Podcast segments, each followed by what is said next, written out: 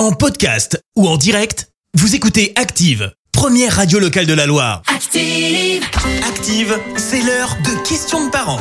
Et oui, on va retrouver Alice pour répondre à toutes vos questions sur les préoccupations, l'éducation et la gestion du quotidien de vos enfants.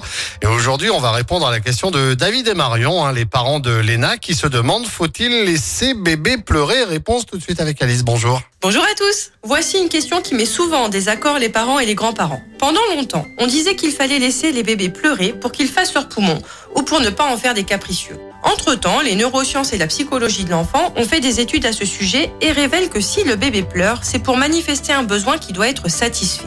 Les bébés n'ont pas la capacité de manipuler leur entourage. C'est seulement vers l'âge de 4 ans, avec la capacité d'abstraction, qu'ils pourraient le faire. Pleurer est donc l'un de leurs seuls moyens de communication et ils ne pleurent pas pour embêter le monde. Ils pleurent pour montrer que quelque chose ne va pas. Ça peut être des besoins physiques comme la faim, le sommeil ou une couche sale, mais aussi des besoins affectifs comme le fait d'être rassuré. Alors oui, on prend un bébé dans les bras quand il pleure et s'il s'arrête, ce n'est pas parce qu'il vous a eu, mais parce que vous avez compris son besoin et il n'a donc plus de raison de pleurer. Et vous pourrez alors vous targuer d'être un super parent.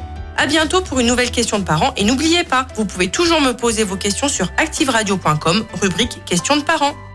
C'était Questions de parents, la chronique des familles avec Orchestra Andrézieux, enseigne puriculture et mode enfant. Future maman, liste de naissance et équipement bébé, votre magasin Orchestra Andrézieux vous accompagne dans la vie de parents. Orchestra Andrézieux, sortie à aéroport et sur orchestra.com. Merci, vous avez écouté Active Radio, la première radio locale de la Loire. Active.